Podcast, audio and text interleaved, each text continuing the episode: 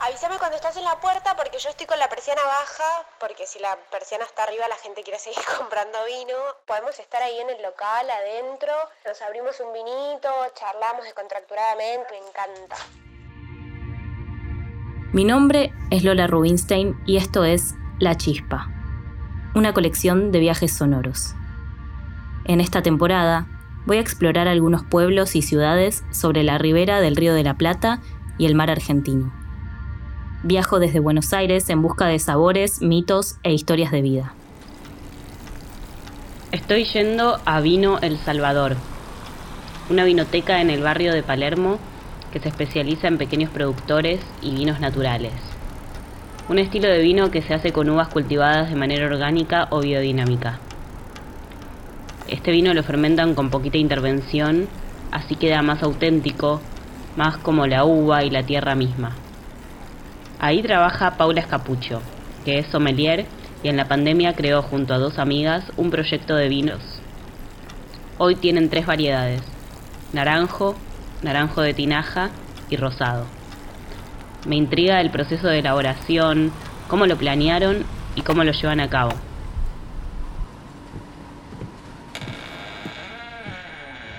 Empecé la carrera de sommeliería en, lo que es la EAB, que es la Escuela Argentina de Vinos, que son tres años de carrera.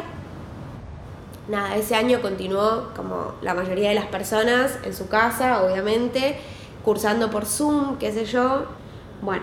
Además es una carrera re sensorial. Es una carrera sumamente sensorial. O sea, si vos no tenés un vino, es muy difícil entender los conceptos, entender que el vino tiene distintos aromas que provienen de su composición química, algunos son que le otorga la barrica, otros que le otorga, no sé, su entorno, si al lado tiene por ahí, no sé, una planta, si la, la viña al lado tiene una planta de durazno o, no sé, de cereza, la uva absorbe todo, ¿entendés? Entonces eso después tiene una connotación súper positiva al terminar el proceso de, elaboración del vino. Y es súper interesante. Entonces, si vos no tenés, y la escuela no nos mandaba vino, ¿viste? Era como, bueno, arréglense como puedan en un, en un tiro. Entonces, bueno, nos empezamos medio como a juntar en grupitos. Yo vivía cerca de, de, una de las chicas que hoy eh, que labura conmigo, de su.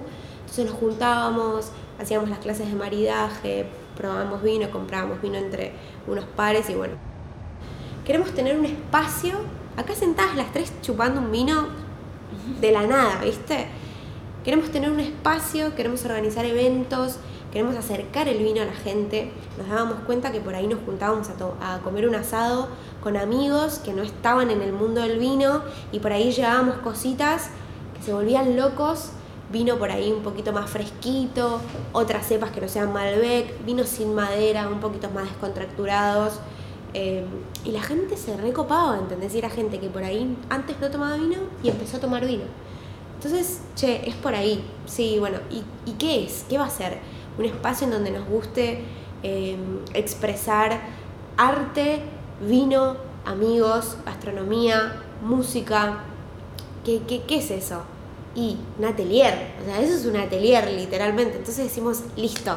¿Cómo se va a llamar el proyecto?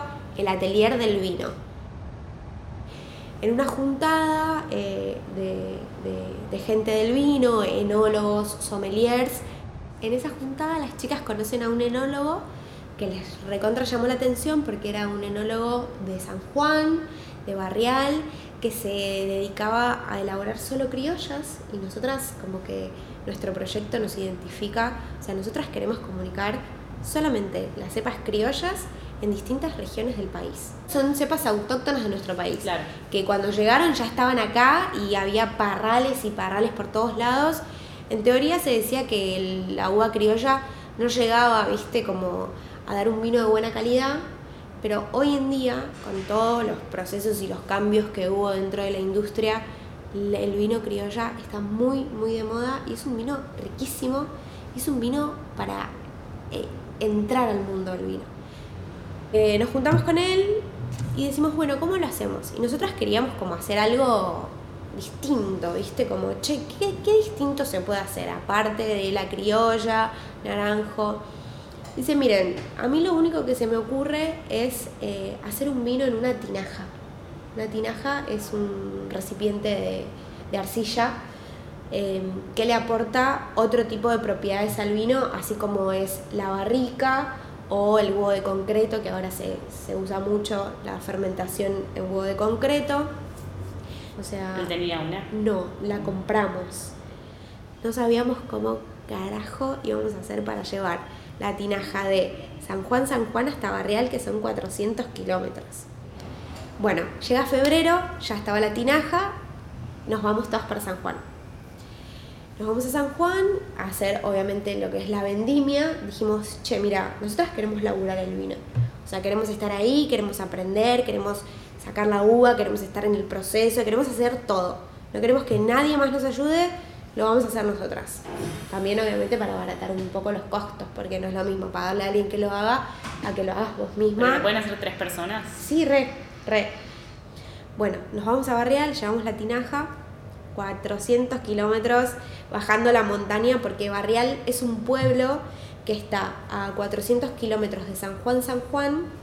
Es un pueblo que está literalmente entre la cordillera y la precordillera. Una tinaja es un recipiente, como un tanque, de barro o arcilla, grande y redondo, que se usa para guardar y fermentar líquidos, como vino o aceite. Algunos productores prefieren usarlas porque les gusta mantener la tradición y la artesanía en la forma de hacer vino. Además, estas tinajas mantienen una temperatura estable dentro de ellas, lo cual es súper útil para la producción. Son porosas, lo que significa que dejan pasar un poquito de aire al vino, pero controlado. Todo ese fue el trayecto de la tinaja. Increíble. Cuando la bajamos, la enterramos también, porque nada, al enterrarla em, es como el material es muy poroso, necesita, viste, como estar contenido, porque si no perdés mucho volumen de vino. Es un material que al ser, eh, al entrar tanta oxigenación, perdés bastante. Entonces la enterrás y lo haces todo eh, abajo tierra. Claro. Para sellar el material tenés que eh, eh, curarlo con cera de abeja. O sea, tuvimos todo un día pasándole con un soplete, calentando tipo cera de abeja, todo para sellarla bien y que no haya eh, rotura, que siempre puede pasar, pero por suerte no nos pasó. Y al otro día vamos a cosechar la uva, cosechamos la uva en luna llena, agotador. Igual la pasamos súper bien. 82 cajones ese día empezamos a moler la uva ese día bajo el sol. O sea, San Juan en febrero a las 10 de la mañana bajo el sol te morís. Nosotras estamos ahí, che, vamos. Entonces, ¿qué hacíamos? el proceso del vino es eh, seleccionar un poco, viste, sacar un poco las uvitas feas, ta, ta, ta, mandás a la, a la moledora. Entonces nosotras, viste, mandábamos a la moledora y es un trabajo súper, súper forzoso, porque obviamente se llena el canasto de la uva, se llena el cajón de, jugo de uva, porque ya la uva está, em, digamos, eh, molida, se muele entera, nosotros molimos eh, los racimos enteros, entonces vos tenías que sacar, tirar en la tinaja, cambiar, poner uno vacío, sacar ese y llenar. Y así todo el día, todo el día, todo el día. Claro. Hasta que llenamos la tinaja, o sea, imagínate 500 litros, o sea, fue épico la pasamos súper bien, pero fue un trabajo súper agotador. A la mañana emponchadísimas, a la tarde laburando en malla. O sea, nosotras hacíamos literal eh, malla y sombrero. Eh, eso estuvo re divertido también. Eh, nada, como estar ahí cómodas, viste, laburando. Pero bueno, nada, es como mostrar eso también, ¿no? El lado salvaje que tiene el vino, que es un laburo súper de estar ahí, de hacer fuerza, de, ensuciarte, de tener contacto con, la uva, con el, con el mosto, eh, las abejas, o sea, todo lleno de abejas. Y obviamente vos no desperdicias nada. Una vez que eh, molés, eh, la moledora te separa obviamente el jugo de la fruta de lo que es la parte, las pieles y todo eso. la mayor, Después armamos compost. Con eso, por lo general, todas las bodegas hacen lo mismo. Se arma compost, se arma una montaña gigante de ollejos, orujos y todo el, el esqueleto de la uva, más pepitas y qué sé yo.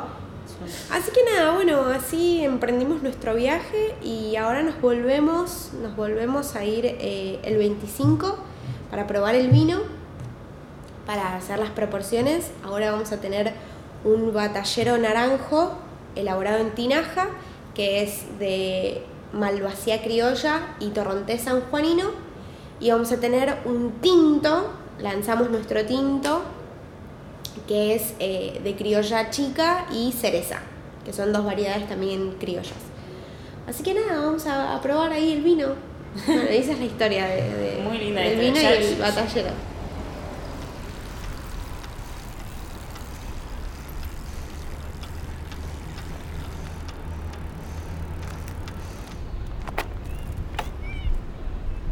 Estoy en el barrio de Coglan, justo enfrente del Club Social y Deportivo El Tábano. Este lugar es de los antiguos bien, bien porteños. Abrió sus puertas en el año 1930 y es un club de barrio. Una cantina bien argentina donde se juntaron siempre familias, amigos, el fútbol y el tango. Desde afuera se ve sencillo, de barrio. Hay banderines coloridos que decoran la entrada, y una placa de bronce que reconoce la importancia del lugar. Por este salón pasaron figuras de la música nacional, como Aníbal Troilo, Nelly Omar y hasta el mismísimo polaco Goyeneche, que arrancó su carrera acá. Y claro que se come de maravilla. La que manda en la cocina es Norma y hoy tengo la suerte de hablar con ella. Vamos a entrar. Tengo instrucciones de pasar directamente a la cocina para encontrarla.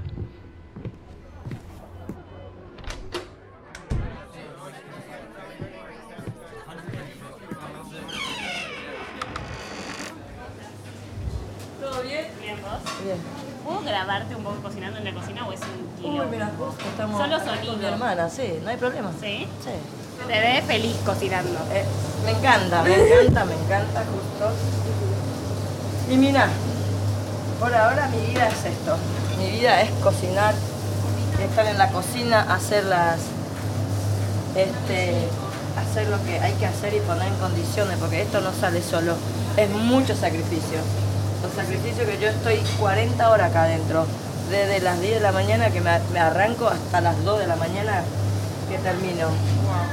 ¿Hay plato del día? cada Todos día? los días, plato del día, ñoqui casero, pastel de papa, pollo con arroz, este, mis tallarines, eh, las milanesas salen milanesas chicas, no la especial, pero las milanesas lo hacemos también Claro. con papas fritas. Y siempre, siempre, siempre, gracias a mis hermanos, tengo dos hermanas conmigo, ella es chef, Rosy, Ah, chef. ella es chef directamente. ¿Y qué, cuál es el plato del día hoy? Y hoy lunes salieron eh, bife de costilla con ensalada de zanahoria y huevo, también milanesa con ensalada de zanahoria y huevo y algunas papas al horno o puré de papa de milanesa, suprema de pollo. Y de cocina hay tallarines con boloñesa y gnocchi de calabaza con salsa rosa y fileto. Wow. Cuatro platos siempre le pongo a la gente de bodegonero. Me voy a pedir la, la milanesa. Eso, vas a comer las milanesas. Te pongo milanesa al horno. Bife de chorizo mariposa con puré mixto. Wow. Qué rico. Y este es el bodegón de 4x4. Mi cocina es de 2x2, ¿no? Esta Es re chiquita la cocina. las comidas y se comen, ¿eh? Ya no sé más cómo después hacer, pero tiene buenas. Ya, ya tenés todos los rincones aceitados. Asegurado, sí. Así que bueno, Lori. Gracias, Norma. Norma. Estoy comiendo la milanesa del tábano, el menú del día. Es una milanesa muy grande, en general viene frita, pero Norma me la hizo al horno. Y mm, es riquísima, la carne está muy tierna, la ensalada está fresca, papas fritas están muy bien. Bien bodegón. Eh, Norma se sienta a charlar con unos clientes habituales mientras le esperan la comida. Mucha gente sola que viene a comer, a almorzar acá un martes.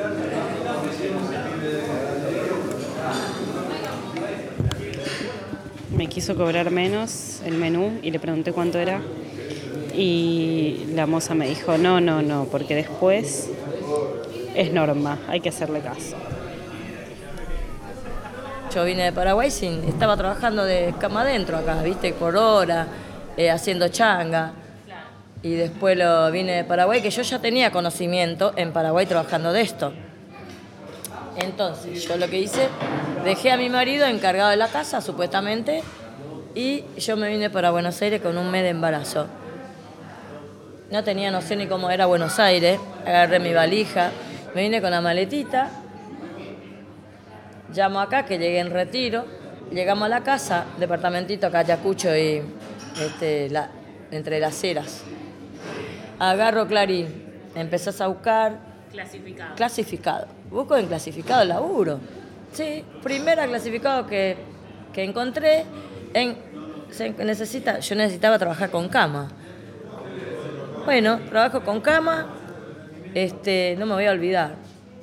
Este, me dice mi primo, vas a tener que mentir un poquito porque no te van a tomar si le decís que hace dos o tres días que llegaste de, de Asunción. Y que estás con un mes de embarazo. ¿Con un mes de embarazo? No. Este, nos sentamos así, hablando y yo, todos recién llegada de Paraguay, ¿no? Claro. Estamos. Y así empezó sucesivamente mi trabajo en, en la República Argentina, del 91. No era mi rubro trabajar así, de cama adentro, pero era mucha plata, 500 dólares por mes, en 92. Tenías que alquilar. No tengo que alquilar nada, vivir ahí. Amorosa, las, la familia viene a ser esa familia la madrina de mi hija, mi patrona. Y ahí empezamos. ¿Por qué doloroso?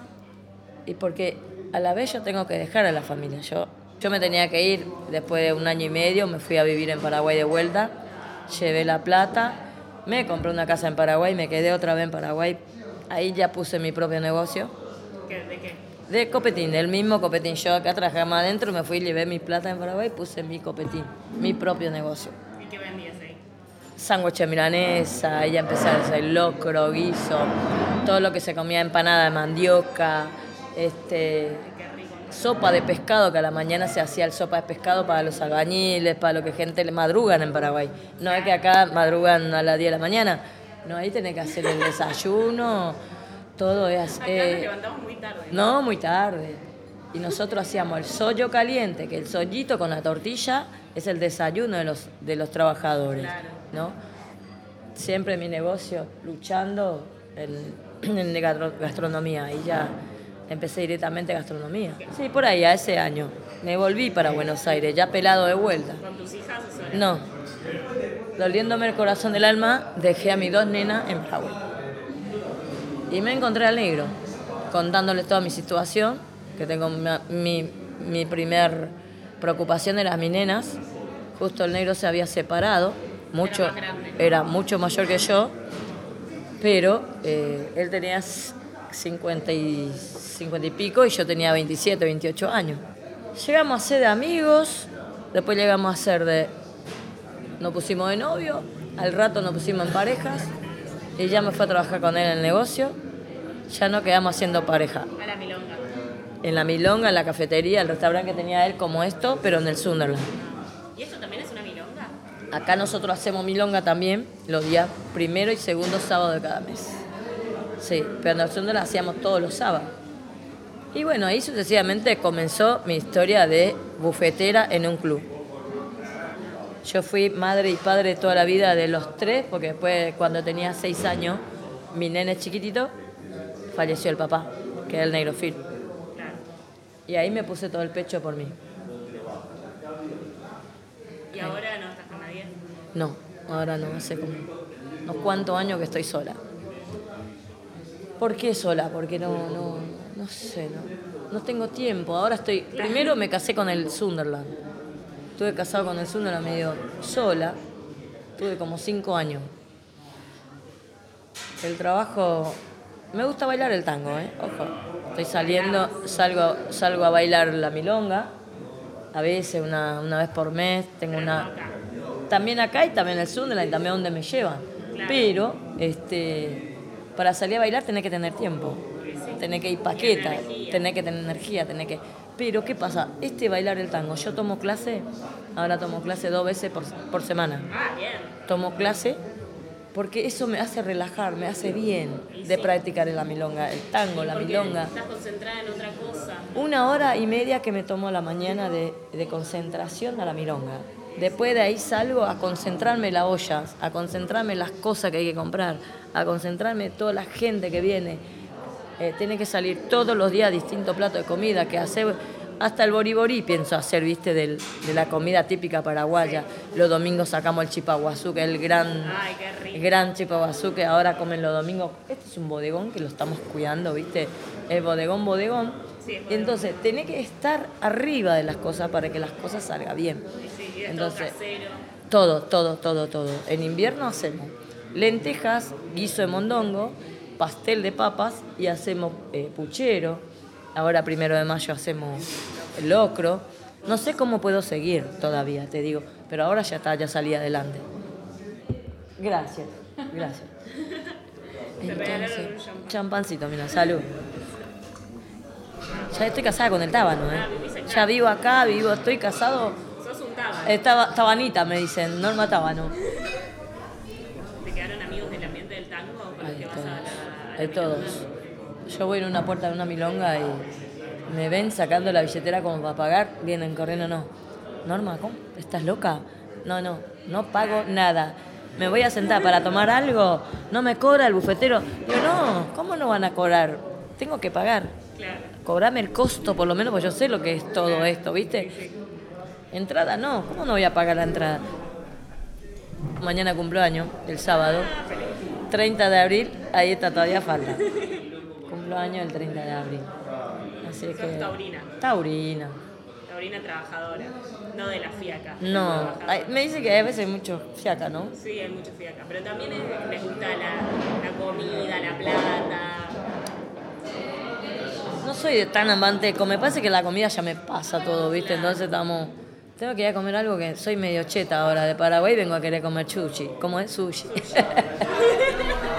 Yo tengo muchos clientes de Japón que vienen y le encanta la comida argentina. Yo cuando viene le preparo la comida, le gusta el pastel de papa, le gusta los ñoquis, la que hace Norma. Y vienen acá y no sabe cómo morfan. Yo no le pongo arroz porque están podridos de arroz, entonces yo le pongo, eh, le gusta bife de chorizo, este, le gusta comer, le gustan las milanesas, le gustan todos, ¿eh? Sí, porque ahora terminaste a las 4 de la tarde, los otros se van todos y yo me quedo haciendo la ensalada de fruta, el budín de pan, flancito, todo el postre, nos quedamos a hacer los postres, la heladera está vacía, ya dije, entonces uno hace el budín, otro el flan, ¿Y qué es lo que más te gusta preparar a vos? me gusta todo.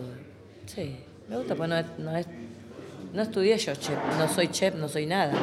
Pero como lo, lo que viene de chef, ¿sabe cómo le pego? Le digo, no, acá no me venga a poner orden porque yo ya sé todo esto. Claro, yo para 10 kilos de, de picada, yo ya lo sé cómo es. No me venga a poner orden que vos estudiaste chef, estudiaste esto, porque los chefs es otra cosa que hacer un kilo de picada. Nosotros hacemos 10 kilos, 15 kilos de, de relleno de empanada, porque ahí tiene que hacer relleno de pastel de papa, el relleno de este, la lasaña, eh, todo va de, las, de la base de la, del rellenito de empanada. Y mira, hacemos un, ahora por ejemplo está un presupuesto de empanadas fritas o al horno grandes, eh, una botellita de gaseosa o agua o, o soda o una copa de vino y hay opción de cuatro platos para elegir. Este, milanesa, pastel de papas o este, todo lo que viene a ser plato del día. eh, y de noche no, de noche más a la carta. Empieza de la super milanesa que come cuatro personas. Imagínate esa milanesa comieron. Comieron cuatro personas y les sobró comida, lo estaba llevando las milanesas. Gracias, Norma, No. por recibirme. Así que cualquier cosa estamos acá. Voy a parar a tomar un helado en Simino R, una heladería que está abierta hace 8 años y que tiene uno de los mejores pistachos de la ciudad.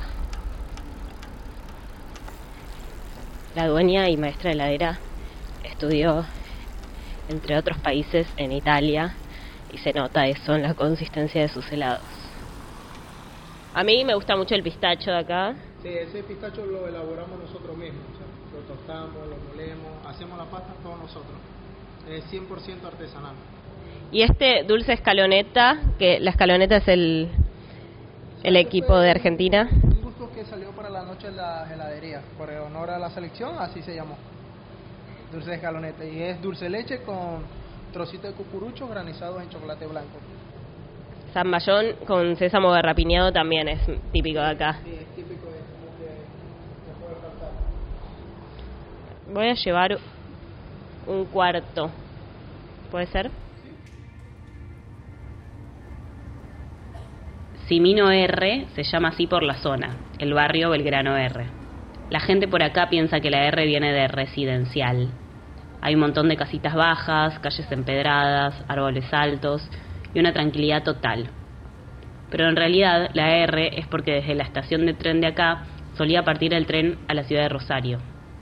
En este barrio no oficial vivieron muchísimos ingleses que trabajaban en el ferrocarril, por eso las casonas que aún se conservan son de estilo europeo, con amplios jardines y las calles parecen salidas de un cuento.